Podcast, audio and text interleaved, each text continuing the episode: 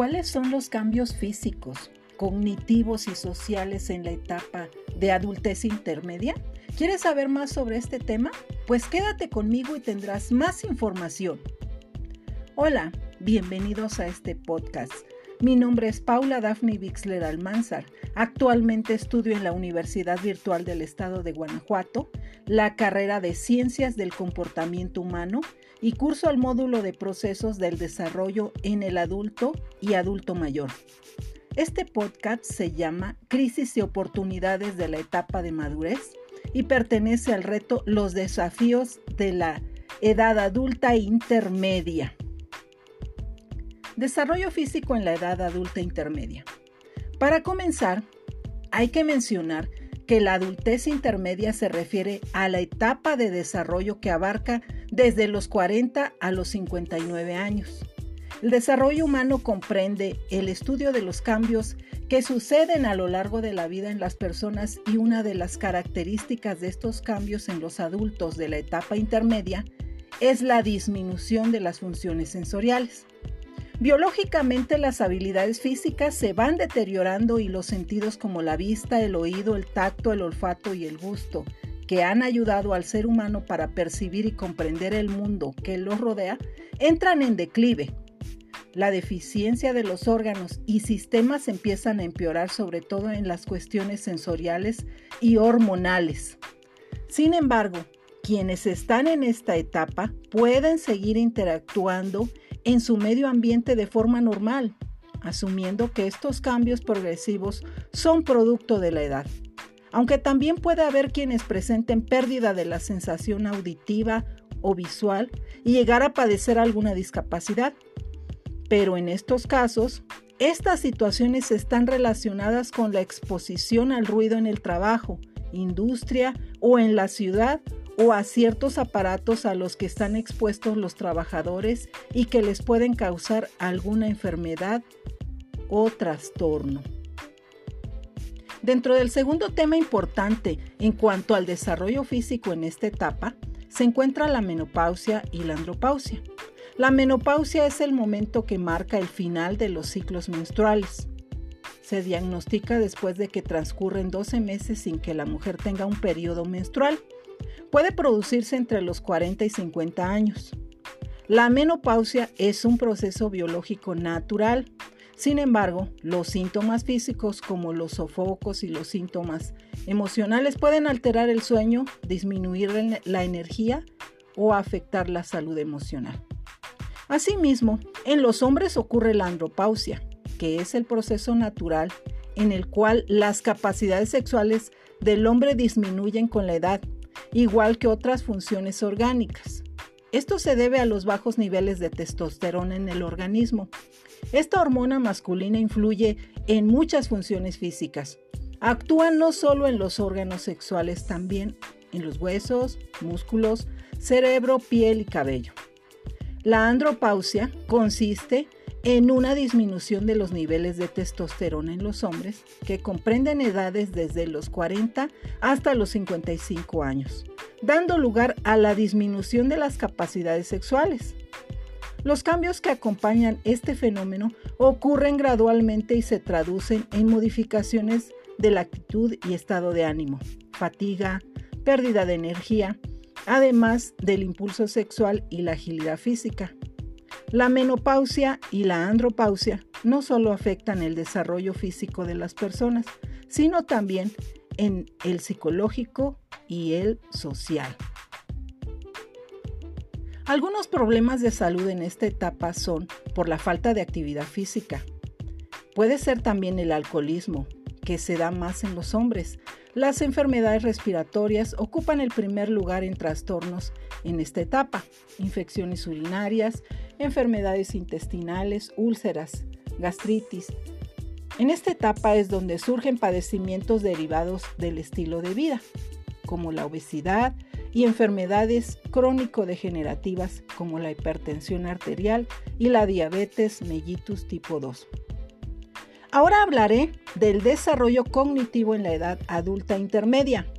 Para esta etapa es necesario saber sobre la cognición, que es el proceso al que nos referimos cuando, cuando hablamos del pensamiento. Así que las funciones cognitivas que realiza el sistema nervioso son la atención, la memoria, la percepción, razonamiento, creatividad, resolución de problemas y son muy importantes en esta fase del desarrollo cognitivo en la edad adulta intermedia. Se dice que una persona es inteligente cuando puede estar atenta, usar todos sus sentidos de percepción, memorizar datos, razonar, resolver problemas y ser creativa también. Según el psicoanalista Eric Erickson, estas personas se encuentran en el estadio generatividad versus estancamiento. Después de la paternidad o maternidad, el impulso generativo incluye la capacidad de productividad y desarrollo de bienes, servicios y productos en su trabajo, ya sea en la ciencia, la industria o la tecnología, por lo cual el desarrollo cognitivo es importante y necesario en esta etapa. Asimismo, la, la encuesta nacional de ocupación y empleo del INEGI en el último trimestre del año 2020, alrededor de 20.8 millones de adultos entre 40 y 50 años se encontraban trabajando. Esto es el 39% del total de población ocupada, que va desde los 15 hasta los 60 años, lo que quiere decir que los adultos intermedios son el mayor grupo de edad trabajando y tienen una actividad sobresaliente en la actividad económica. En muchos casos, estas personas laboran entre 9.8 a 11.2 horas diarias, más de lo legalmente permitido. Esto es según el INEGI. Por lo que también existen problemas que aquejan a este grupo de adultez intermedia. El Instituto Mexicano del Seguro Social menciona que el 75% de los mexicanos padecen estrés laboral superando a países como China y Estados Unidos. Pero, ¿qué es el estrés? El estrés es un conjunto de reacciones físicas y mentales que las personas sufren cuando están expuestas a varios factores externos que les afectan y superan su capacidad para enfrentarse a ellos. Las personas con estrés pueden tener problemas con su concentración, razonamiento y resolución de problemas, por lo que pueden estar confundidas, pero el estrés no solo afecta a la cognición, también puede tener efectos físicos, emocionales y en la conducta. Otro padecimiento que es consecuencia de las exigencias laborales y familiares es la ansiedad, que es un estado emocional desagradable que se manifiesta en cambios físicos, cognitivos y afectivos en el cuerpo. Puede aparecer como reacción normal de adaptación ante el medio, los síntomas cognitivos de ansiedad afectan a la percepción de la realidad, del entorno y de sí mismo, por lo que quien la padece siente mucho nerviosismo y preocupación. También tienen miedos irracionales y deseos de huir. Otro trastorno que puede afectar a los adultos y aumenta con la edad es la depresión. La depresión es un trastorno afectivo en el cual el enfermo pierde la capacidad de interesarse y disfrutar de las cosas hace que la persona se sienta triste y desganada. Tiene mucho cansancio, puede tener culpa y no tiene ilusión en el futuro. Quienes padecen depresión tienen pensamientos negativos sobre sí mismos, su familia y su entorno. En México se encontró que hay mayor número de mujeres con síntomas de depresión que el número de hombres que la padecen en este rango de edad. Ahora hablaremos del desarrollo social en esta etapa. En la vida vamos pasando por distintas etapas y la transición entre ellas puede derivar en una crisis. Y aunque no todas las personas viven las crisis personales de la misma forma, ni en las mismas edades, del mismo modo que existió una crisis importante en la etapa de la adolescencia, cuando el joven se plantea su proyección en la vida y se reafirma a sí mismo, en esta ocasión, cuando llegamos a la madurez, reflexionamos acerca de la vida llevamos hasta ahora y nos planteamos si es así como queremos seguir viviendo el resto de nuestra vida. También surge el planteamiento acerca de la muerte, porque en esta etapa ya hemos perdido a seres queridos. Asimismo, nos enfrentamos al hecho de que estamos envejeciendo y tenemos conciencia de la propia muerte. Cada persona en función de sus propias experiencias y trayectoria anterior, sus circunstancias actuales y su propia forma de, vivir la vida, enfocará de diferente manera cada etapa y por supuesto las crisis personales propias de esta. La crisis, según Erickson, comprende el paso de un estadio a otro, con un proceso de cambio positivo o de estancamiento. También propuso que para esta etapa los adultos realizan una integración de las virtudes o potencialidades desarrolladas en todas las crisis a lo largo de su vida. El nido vacío es otra situación que afecta a muchos adultos en esta etapa, ya que los hijos se van de casa, a veces por estudiar, porque forman una vida en pareja o porque salen a trabajar. Algunas de las situaciones que ocurren principalmente con la madre es tristeza, sensación de soledad o desgano, y si no se atiende puede llegar a la depresión.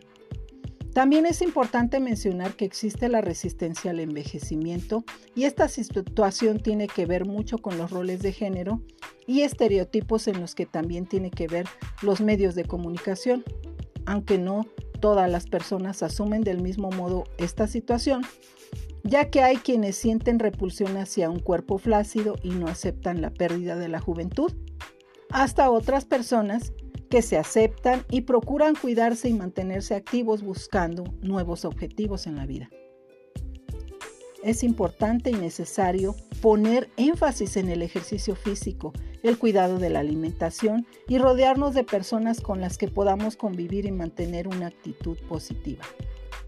Se llama crisis de los 40 o 50 a lo que sucede en la adultez intermedia. Desde el desarrollo social se define como una etapa crítica en la que muchos adultos se plantean objetivos y metas, pero también es una etapa de consolidación de principios personales y madurez. Al final de esta etapa se comienza con una síntesis de lo desarrollado a lo largo de la vida, que de ser resuelto correctamente se transforma en sabiduría. Algunas de estas, de estas crisis son comunes y, y pues es la consolidación de la identidad a través del reconocimiento de sí mismo y se aceptan los propios defectos y partes oscuras que no se habían reconocido antes. También se acepta el abandono de los hijos y pues esta etapa tiene como característica eh, la activa participación social y la máxima productividad. En lo personal quiero comentarles que yo estoy pasando por esta etapa y no es tan mala como algunas personas suelen pensar.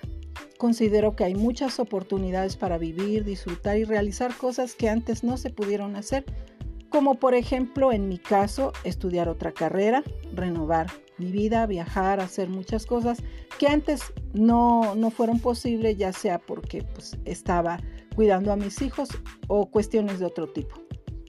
Algo fundamental es el desarrollo de amor propio y respeto por uno mismo.